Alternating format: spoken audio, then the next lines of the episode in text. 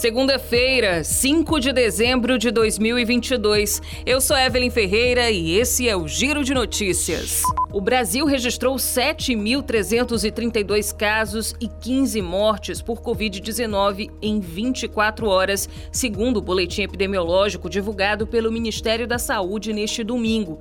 Desde o início da pandemia, foram registrados 35 milhões de casos e 690 mil óbitos.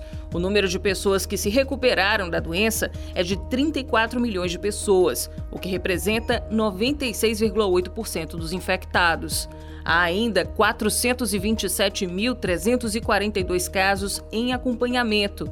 O boletim deste domingo não trouxe dados atualizados da Bahia, do Distrito Federal, do Maranhão, de Minas Gerais, do Mato Grosso do Sul, do Mato Grosso, de Pernambuco, do Rio de Janeiro, do Rio Grande do Norte, de Roraima, de São Paulo e do Tocantins. A Comissão Mista de Orçamento analisa entre os dias 7 e 8 de dezembro os 16 relatórios setoriais referentes ao projeto da Lei Orçamentária Anual de 2023. Cada relatório detalha uma área do orçamento da União e avalia as emendas que contemplam os órgãos daquela área, sugerindo quais devem ser aceitas. O relatório preliminar do orçamento de 2023 já foi aprovado na comissão e prevê que as projeções de receita e despesa totalizam 5 trilhões de reais, sendo 143 bilhões de reais destinados ao orçamento de investimento das estatais e 5 trilhões de reais aos orçamentos fiscal e da Seguridade Social. Destes, 2 trilhões de reais referem-se ao refinanciamento da dívida pública federal.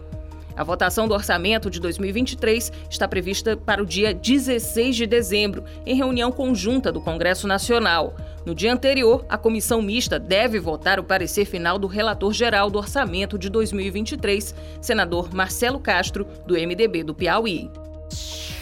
Se a França mostrou suas credenciais mais cedo para se qualificar às quartas de final, a futura adversária dos atuais campeões não ficou para trás. Em uma atuação segura, a Inglaterra não teve dificuldades para passar por Senegal pelo placar de 3 a 0 neste domingo no estádio Al Bayt pelas oitavas de final da Copa do Mundo do Catar. Os ingleses retornam ao mesmo local para encarar os franceses no próximo sábado, às quatro da tarde.